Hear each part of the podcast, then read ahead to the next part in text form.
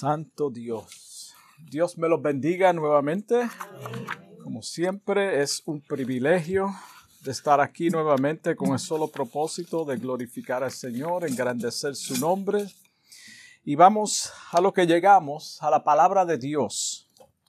Gloria a Jesús, que se encuentra en el libro de Segunda de Timoteo. Segunda de Timoteo, capítulo 1, versículos 7 y 8. Segunda de Timoteo, capítulo 1, versículos 7 y 8. Santo es el Señor. Aleluya. Gloria, gloria a Jesús. Amén. La palabra de Dios lee en el nombre del Padre, del Hijo y de su Santo Espíritu porque no nos ha dado Dios espíritu de cobardía, sino de poder, de amor y dominio propio. Por lo tanto, no te avergüences de dar testimonio de nuestro Señor, ni de mí, preso suyo, sino participa de las aflicciones por el Evangelio según el poder de Dios. Dos versículos poderosos dos versículos que se aplican a cada uno de nosotros, a la iglesia en la actual. Y el apóstol Pablo da énfasis a estos versículos por una razón específica en la vida de un pueblo específico. Gloria a Jesús.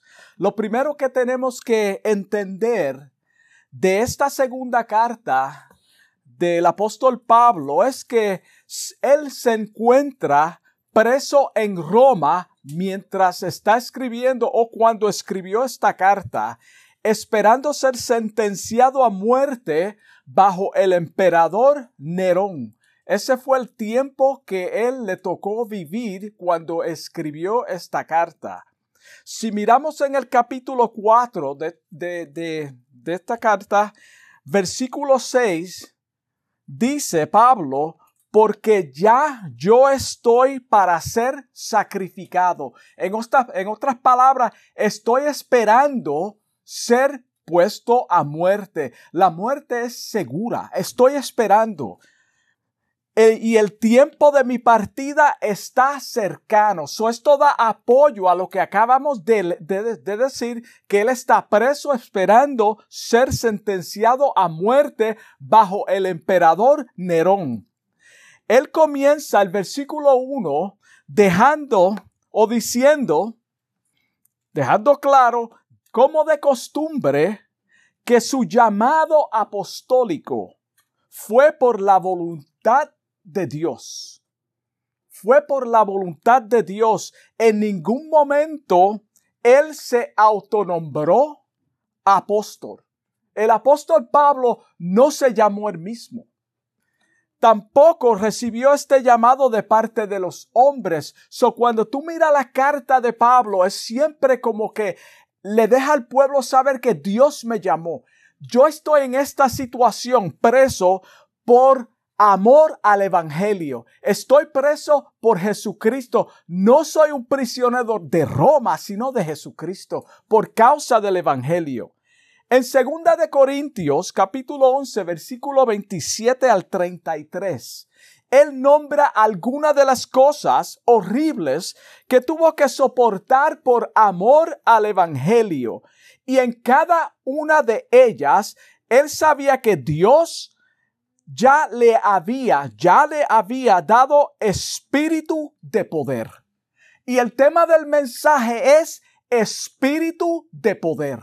So Pablo estaba seguro, sin ninguna duda, que en medio de su circunstancia, Dios ya le había dado el poder para vencer, amor y dominio propio para vencer.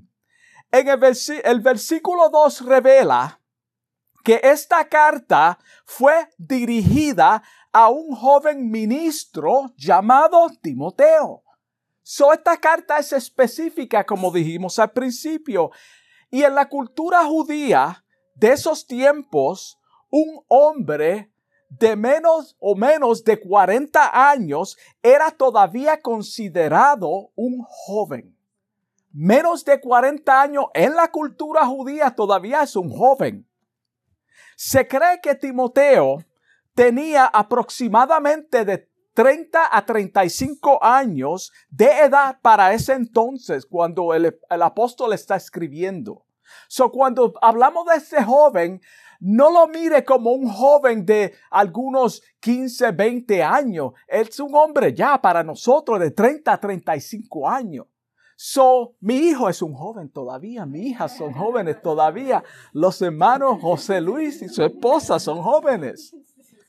Las escrituras revelan que Timoteo era mitad griego y mitad judío.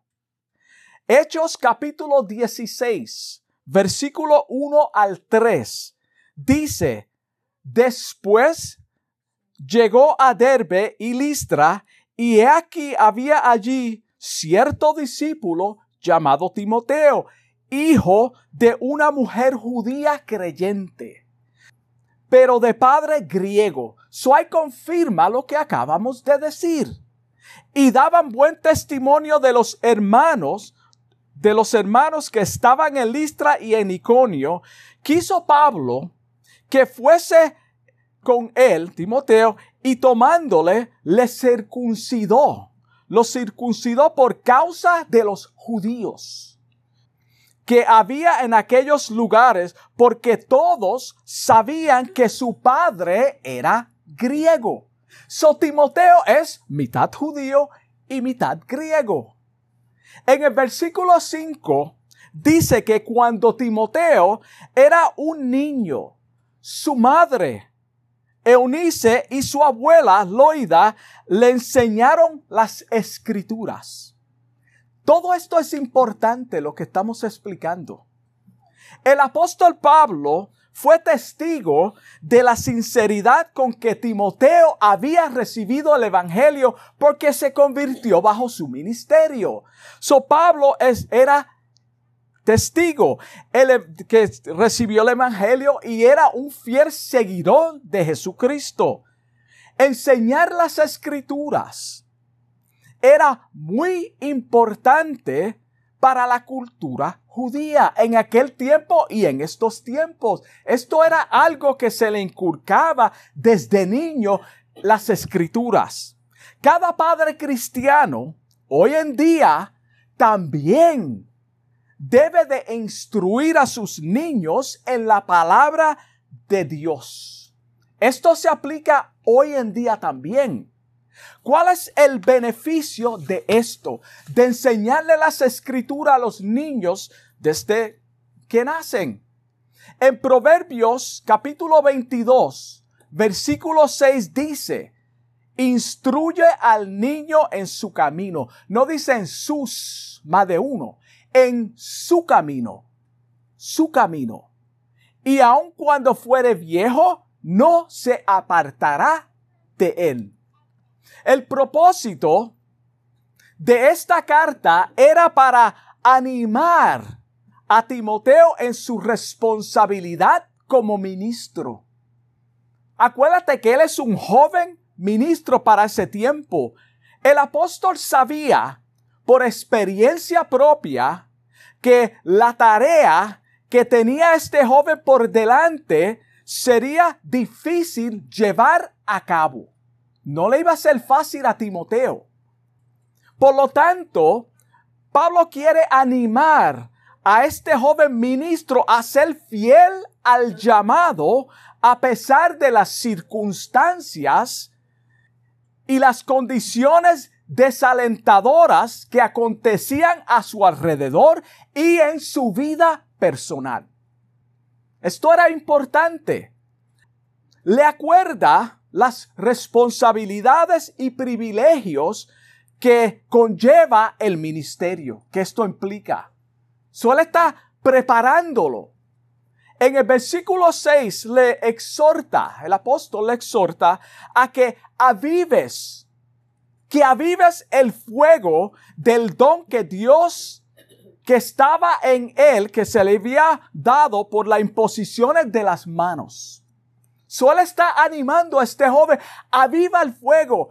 Cuando tú le dices a una persona que sea avivada, es porque está que apagada o muerta. Aviva el don del fuego que está en ti. Quiere decir que no lo estás usando. Estás apagado. Tú le dices a un hermano, hermano, tú estás muerto espiritualmente. Suena como una ofensa, hermano. Sí, suena como una ofensa, pero es bíblico. Es bíblico. A veces nosotros, hermano, nos ponemos tan y tan y tan cómodos en el Evangelio que nos enfriamos, nos apagamos. Esta no es la primera vez que el apóstol Pablo le dice estas palabras. No es la primera vez. En su primera carta, capítulo 4, versículo 14, le dice, no descuides el don que hay en ti. So, no es la primera vez. So, hay un acontecimiento en la vida de Timoteo que el Pablo tiene que seguir dando énfasis a que avives, a que no dejes apagar el fuego que hay en ti. Mira cómo le dice, no descuides el don que hay en ti, no lo descuides que te fue dado mediante la profecía con la imposición de las manos del presbítero. So, ya vemos que el apóstol Pablo le está diciendo a este joven en varias ocasiones. Hay por lo menos 25 veces entre las dos cartas, estas dos cartas dirigidas a este joven, donde el apóstol le dice de una forma u otra que seas valiente. En las dos cartas, de una forma u otra, 25 veces que le está diciendo que seas valiente, a no huir de la confrontación de aquellos falsos maestros que habían en aquel tiempo y líderes que se habían levantado en contra de la sana doctrina. So había una situación aconteciendo para ese entonces en la vida de este joven y para esa época cuando el apóstol Pablo escribió esta carta.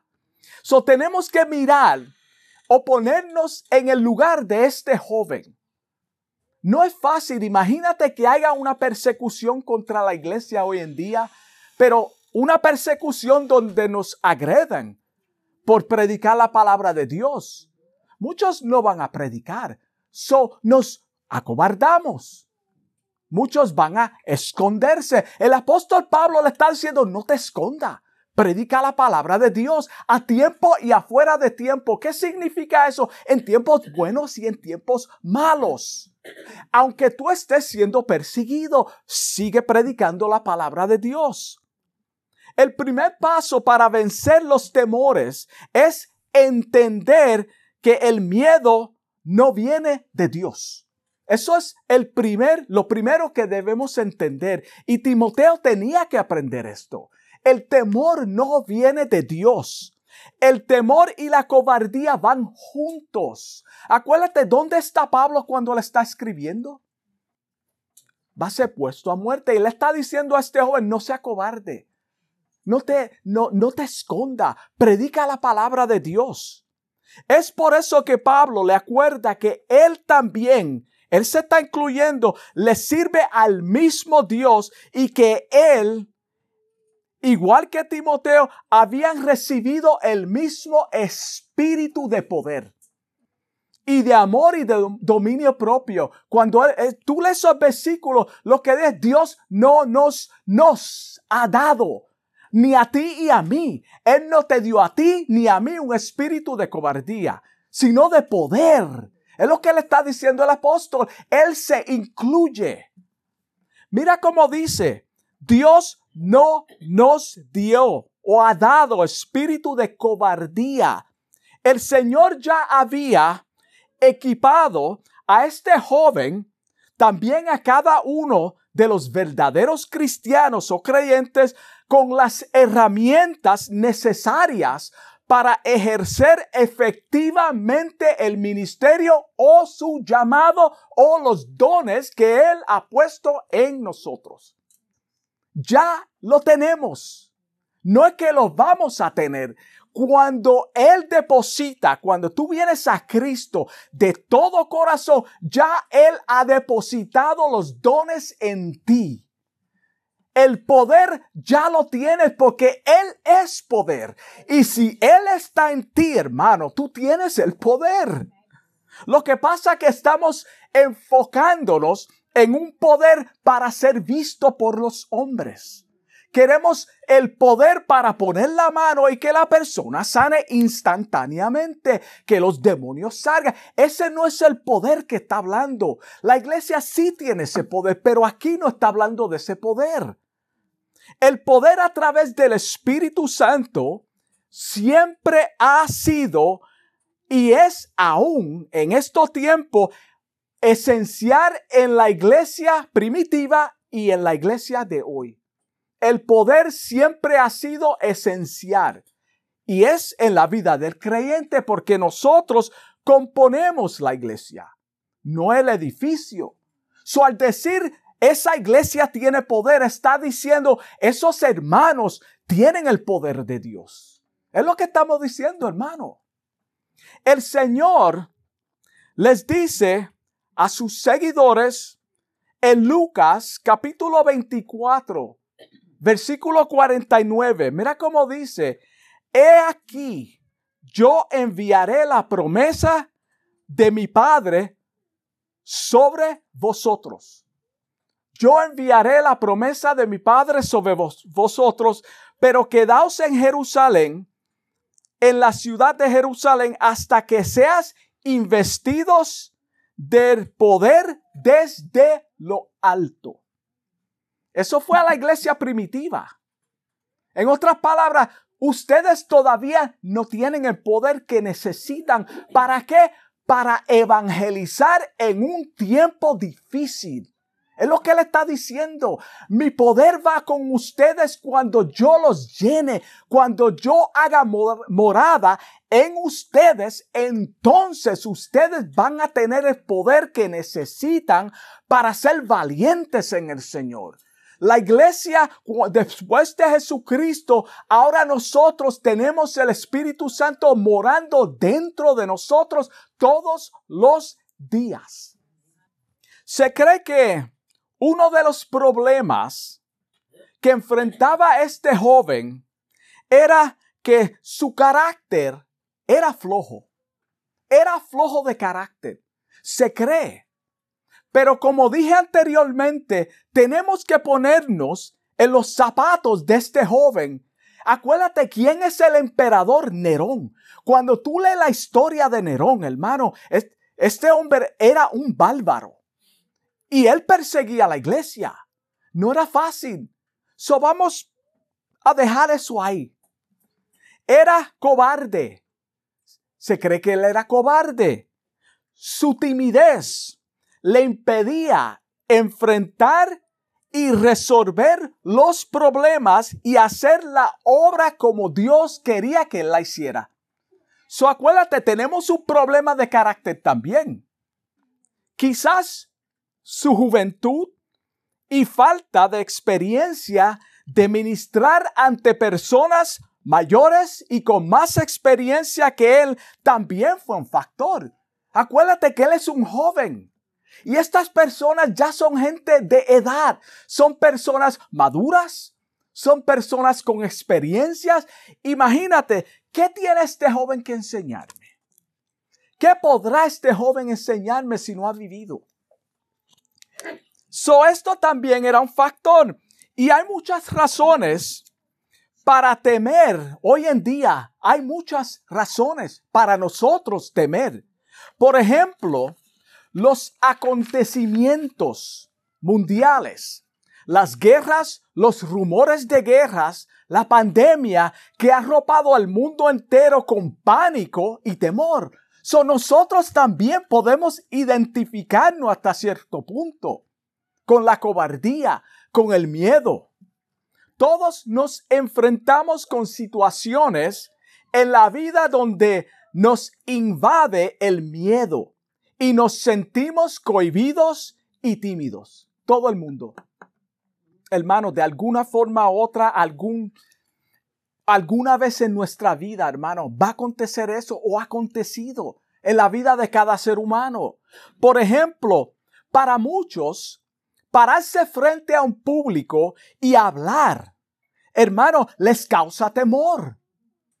Les causa temor. La persona no es un cobarde, pero le causa temor pararse a frente y hablar a un público. El apóstol Pablo instruye a Timoteo de cómo superar ese complejo que puede tener un ministro joven ante los líderes veteranos y con más edad que él. So ahora él lo va a instruir.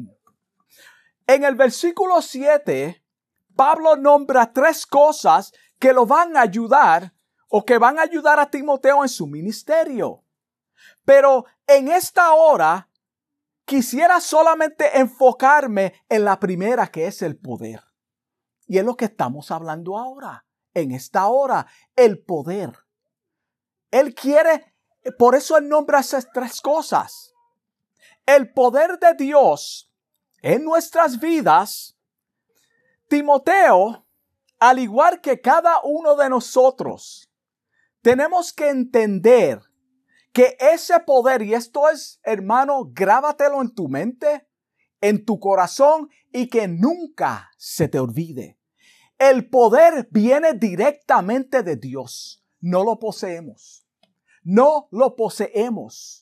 Es de Dios. Y ya leímos el versículo cuando ustedes sean revestidos con el poder de quien? De lo alto. Entonces él no lo posee por su propia cuenta. Ninguno de nosotros tampoco poseemos ese poder por nuestra propia cuenta. Es a través de la obra del Espíritu Santo de Dios que viene este poder. Cuando hace morada en nuestras vidas. So, no todo el mundo tiene este poder. No todo el mundo posee este poder, porque si la persona no tiene el Espíritu Santo dentro de su vida, no posee este poder que estamos hablando. Eso está claro, es bíblico, está en la palabra de Dios y tenemos que enseñarlo. Ya lo vimos en Lucas 24, 49. Si Dios te ha llamado a algún ministerio, y ha depositado algún talento, algún don específico, no tengas miedo de ejercer ese llamado. No te cohiba, hermano. No tengas miedo cuando hacemos su trabajo y proclamamos su palabra. Él nos respalda porque es la palabra de Él. Estamos cantando para Él. Estamos ministrando para Él en cualquier área que el Señor te ha llamado. Si tú ejerces ese llamado, ese ministerio o ese don, Él te respalda. Hermano, no podemos cohibirnos. Tampoco permitas que ninguno te desprecie, hermano. Ninguno. No lo permitas. Y el apóstol le dice esto a Timoteo. Todos vamos a cometer errores, hermano, todos. Ninguno somos perfectos. El hecho de que yo cometa un error no quiere decir que Dios no me llamó. No quiere decir que Dios no me respalda, hermano. Todos cometemos errores. Ninguno somos perfectos, nadie. Si tú estás trabajando para el Señor, no es a ti a quien desprecian, sino al mismo Señor. Siempre y cuando le demos la gloria a Él o estemos dándole la gloria a Él. Es por eso que Pablo le dice a Timoteo en su primera carta, mira cómo le dice en el capítulo 4, versículo 12, en concerniente a esto, ninguno tenga en poco tu juventud Ninguno. Timoteo, entiende esto y grábatelo en tu mente. No permitas que nadie te desprecie, que tu juventud no sea un obstáculo para ti ministrar mi palabra. Si no sé ejemplo de los creyentes, el problema es que a veces no hay un ejemplo. Aquí Él está diciendo, tú tienes que ser un ejemplo. Siempre y cuando tú eres ejemplo, ninguno te puede tener en menos tu ministerio. Santo. En palabra, Asegúrate de aplicar bien o correctamente las escrituras y que no y que todo lo que salga de tu boca sea respaldado por el Señor a través de las escrituras. Las opiniones son solamente opiniones. Son buenas, pero no vienen de parte de Dios como palabra de Dios. Solamente la palabra de Dios es veraz. Es punto. No se puede discutir en conducta, que tu diario caminar no sea escandaloso para otros. Es decir, da buen testimonio a los demás donde quiera que tú te pares, Timoteo. Es lo que él está diciendo en ese capítulo 4, versículo 12.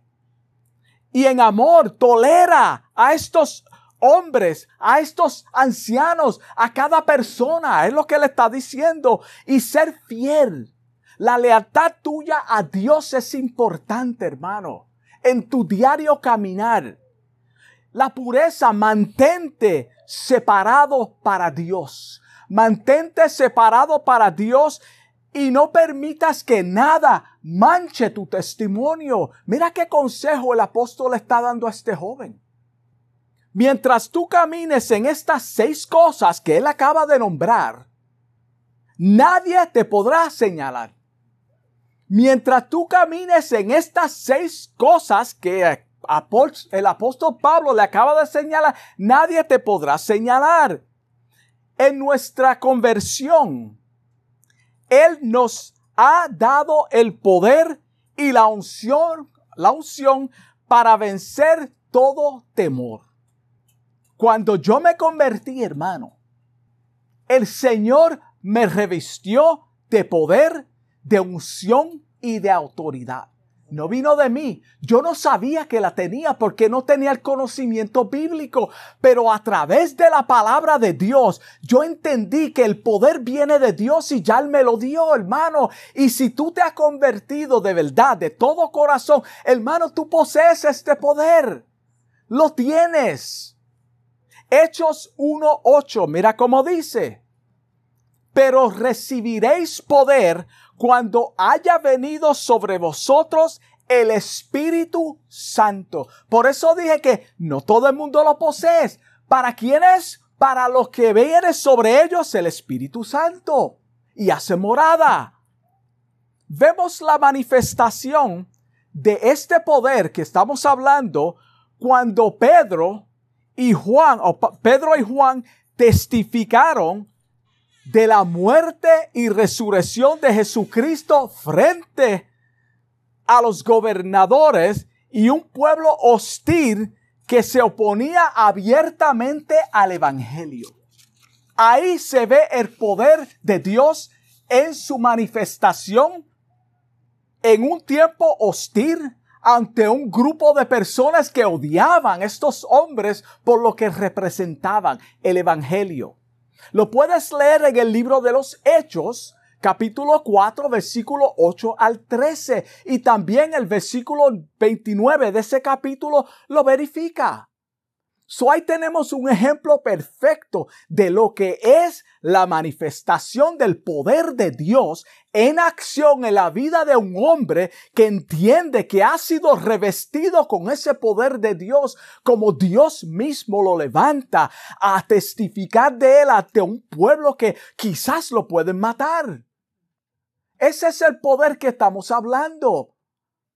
Muchos tienen dones escondidos, hermanos. Muchos tienen dones que son regalos de parte de Dios, escondidos, y no se atreven a usarlos por el qué dirán. ¿Qué dirán de mí? Siguen orando mes tras mes, año tras año, Señor, úsame, dame unción. Hermano, wow. Señor, llevan años en la iglesia. Señor, dame poder, dame unción, dame de... hermano, ya te la dio. Ya Él te dio la unción, ya Él te dio el poder. Yo me imagino el Señor mirando, muchacho, lee la palabra. Ahí tú vas a encontrar que ya tú lo tienes. Busca la palabra de Dios. Ya lo tenemos, hermano, ya lo poseemos. Y acuérdate, no es de nosotros. Eso es importante. Mira cómo dice Primera de Juan, capítulo 2, versículo 20. Pero vosotros tenéis, no es que van a tener, hermano. Vosotros tenéis la unción del santo. Hermano, ya la tenemos. Y conocéis todas las cosas. No porque somos inteligentes por nuestra propia cuenta. Acuérdate, estamos hablando espiritualmente. Es por la unción del Espíritu Santo. Dios está esperando que tú y yo avivemos el don que ya Él ha puesto en nuestras vidas. Ya Dios lo ha puesto y Él está esperando por nosotros. Nosotros estamos orando, Señor, dame unción, dame poder, dame esto, cuando Él dice, ya yo te lo di. Yo estoy esperando por ti. Timoteo, no te cohiba. No te avergüences de predicar el Evangelio. Por ejemplo, cuando Moisés estaba frente al mar rojo, y conocemos la historia, y un pueblo hostil detrás de él para matarlo. Y todo Dios, eso fue todo plan de Dios. Dios lo hizo de esta forma, para él glorificarse. Cuando él estaba frente al mar rojo y clamó a Dios, ayúdame. Él no sabía qué hacer. Señor, ayúdame. ¿Qué fue lo que respondió Jehová Dios? ¿Qué fue lo que les respondió Jehová Dios? Éxodo 4, versículo 2 dice, ¿qué es lo que tiene en tu mano? ¿Qué es lo que tú tienes tú? En otras palabras, ya yo te di el poder. Tú estás clamando, ¿qué debo de hacer, hermano? Busca lo que ya el Señor dio, puso en ti. Ya Él te dio la vara. Y Él respondió, úsala, exacto, una vara. Él respondió, una vara. Pues úsala, para eso te la di. es lo que le dice el Señor. Hace tiempo que Jehová le había dado esta vara. Él no se la dio en el instante donde se vio frente a Mar Rojo. Ya Dios se la había dado hace tiempo y él tenía que usarla en el momento preciso. Y así pasa con cada uno de nosotros, hermano. Tenemos la unción del santo, tenemos el poder del santo y estamos clamando todavía, Señor, úsame, Señor, dame un ministerio, Señor, ¿qué tú quieres que yo haga? Yo no sé lo que debo de hacer. Camina, camina. Abre tu boca, predica la palabra de Dios, canta. Hermano, si no es tu área, por lo menos el Señor te va a revelar lo que es tu don, tu talento, tu ministerio. So tenemos que avivar, tenemos que avivar el fuego en nuestras vidas porque mientras pasan los años, y esto es una realidad, mientras pasan los años, nos acomodamos demasiado y hasta nos enfriamos en la oración. Sí. A través de los años. En inglés se llama we become complacent. Estamos cómodos. Y en la lectura de la palabra, ¿ya no oramos? O por lo menos no como antes. ¿No leemos la palabra de Dios? Hermano, estamos quietos, ya nada nos importa, somos religiosos mecánicamente, como he dicho anteriormente, vamos a la iglesia por ir porque es un hábito, ya la ropa brincan del closet sola.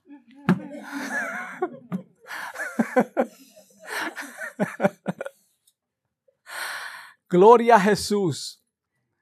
Hemos descuidado, hermano. Hemos descuidado y hemos hasta apagado, hermano, el don, el Espíritu Santo en nuestras vidas. Ahora la pregunta es, ¿será esto posible? Hermano Freddy, ¿será posible lo que tú acabas de decir?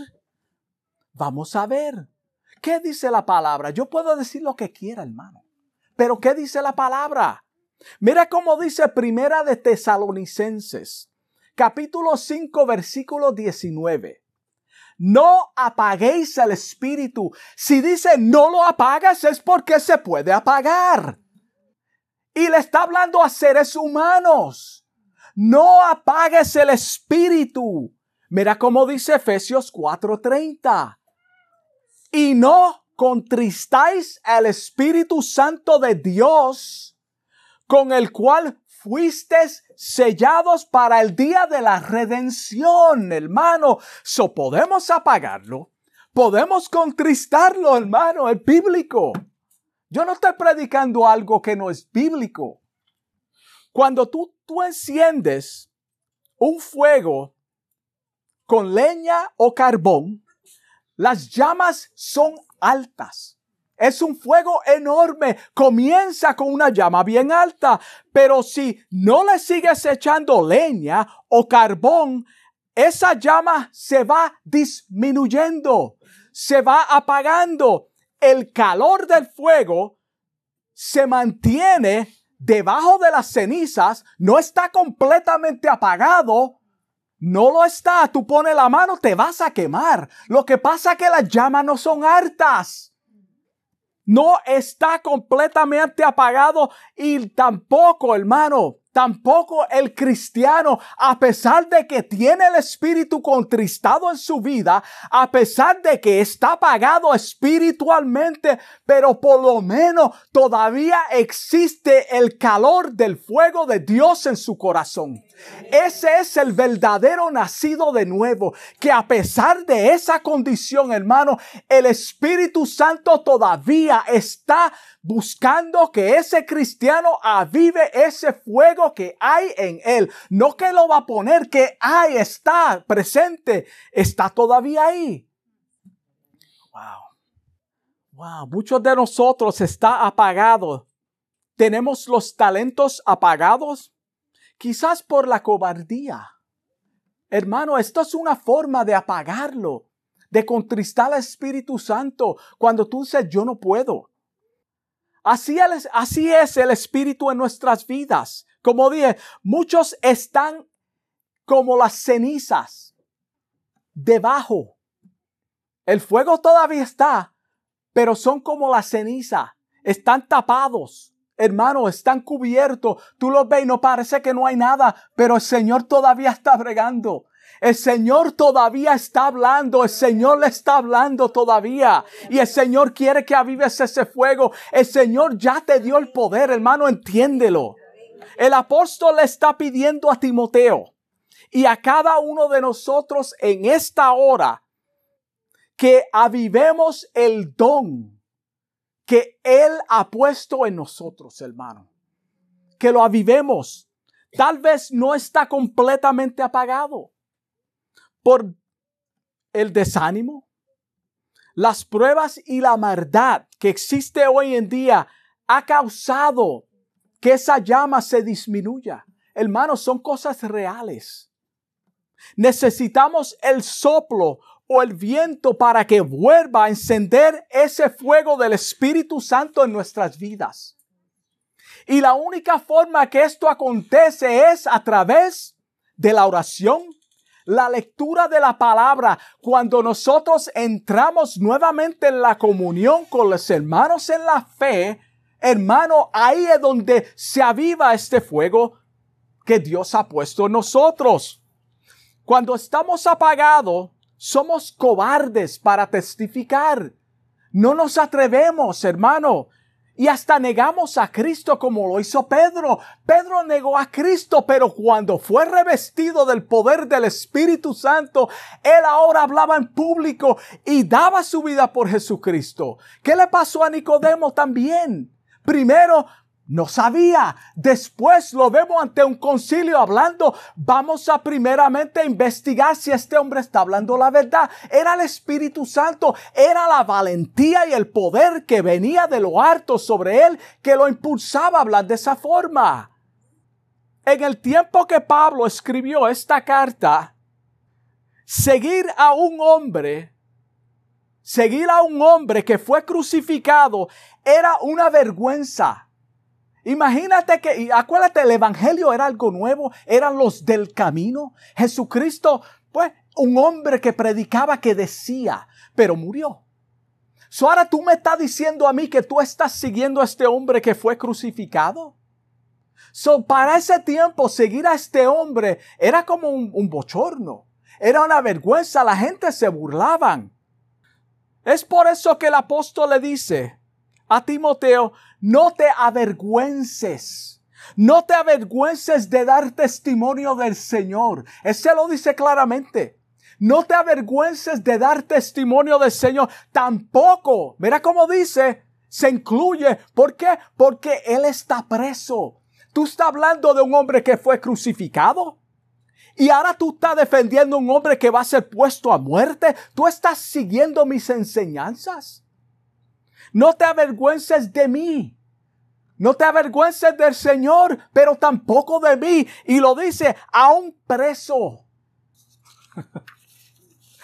no te avergüences de este prisionero que va a morir pronto. Lo que la gente no sabe es que Cristo murió y resucitó y vuelve por nosotros. Él vuelve por nosotros, hermano. No estamos en derrota, estamos en victoria. Aparentemente la gente piensa que estamos perdiendo el tiempo, pero déjame decirte que Cristo los levantará algún día. Nosotros estamos en victoria. Cristo viene por su iglesia, hermanos. Nuestra esperanza aún sigue, hermano. Gloria a Jesús. No importa, y con esto cierro, no importa lo que usted o no estemos pasando o atravesando en nuestro diario caminar, hermano, no importa lo que sea, el Señor está con nosotros. No importa cuál sea nuestra circunstancia, Él quiere que entendamos que Él ya nos ha dado un espíritu de poder. Él no nos dio espíritu de cobardía, tenemos el poder, hermano, y somos victoriosos y tenemos que entender eso, iglesia. Tenemos que saber que estamos en Él, por lo tanto, Él es todopoderoso. Él es todopoderoso. Nosotros poseemos de parte de Él este poder. Vamos a orar. Amantísimo Dios, te doy gracias, gracias por este mensaje, por esta palabra, Señor, que tú me has dado en esta hora, Señor. Te pido en el nombre de Jesús que este mensaje haya sido, Dios mío, revelante alguna vida, Señor, que necesita escuchar esta palabra, Señor. Te pido que tú transformes nuestros corazones, Padre, que podamos avivar el don que hay en nosotros, Señor, y entender que ya, Señor, tú nos ha dado este poder para que podamos, Señor, llevar a cabo tu ministerio y caminar en obediencia a tu palabra. Gracias, Señor, en el nombre de Jesús. Amén. Dios me lo bendiga. Santo Dios.